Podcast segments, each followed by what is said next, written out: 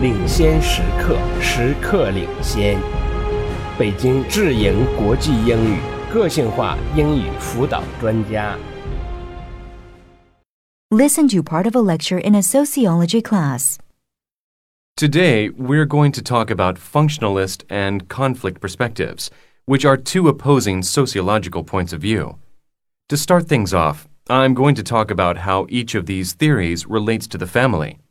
First of all, let's look at some family values that seem outdated in the 21st century. The conflict perspective of the family argues that men are the sole benefactors of the family arrangement. In the male dominated traditional family, the male is the king of the castle and the breadwinner. Furthermore, in the past and present, men are given more rights and privileges than women. Domestic violence, especially between husbands and wives, may involve verbal or physical abuse where women suffer beatings from their boyfriends or husbands. According to the conflict perspective, family violence is directly related to gender inequality.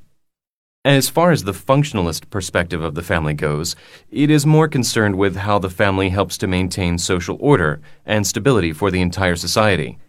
It looks at several family functions, such as the regulation of sexual behavior by outlawing incest. It also looks at mate selection and places a high regard for reproduction as a means of replacing members of society. Socialization, emotional care, and protection of family members are also ideals of the functionalist approach. These two opposing theories are worth studying further. Let's return to the functionalist perspective. The key idea of the functionalist perspective is that everything in society is connected and held together by parts which support the system as a whole. In other words, if we change the family structure by having fewer children, then there will be a change in another part of society, such as education. Basically, each part is equally important and hinges on each other in order to survive.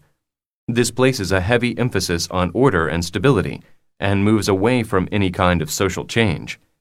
Take the Industrial Revolution in Western countries as an example. Functionalists blame the revolution, saying that it was the leading cause of high crime rates, an increase in suicide, and social relationship change as people were moving to the cities.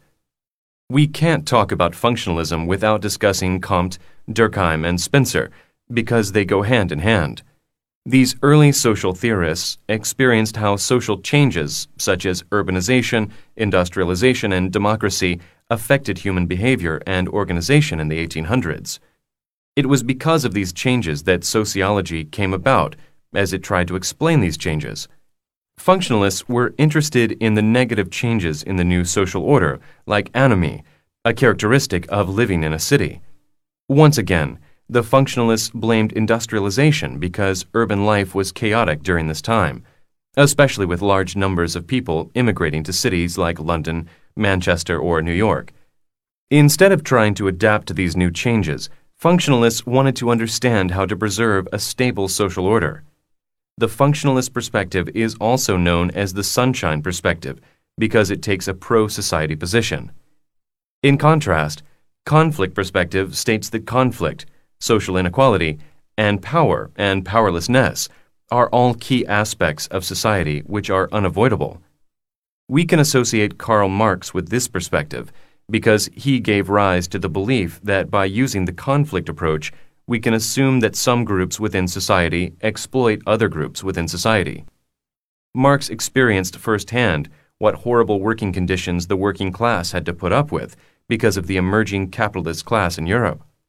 They had little access to resources or possessions and had little power to improve their lives.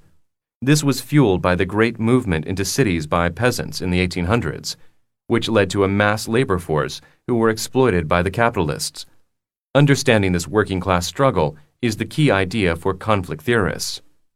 Unlike functionalists who believe that society is based on order and consensus, conflict theorists argue that the driving force of society as a whole is conflict over scarce resources and power arrangements. This theory assumes that exploitation occurs on a large scale between groups and that resources such as wealth and money are controlled by a handful of powerful groups within society. Other examples of resources include social status and access to health care or education.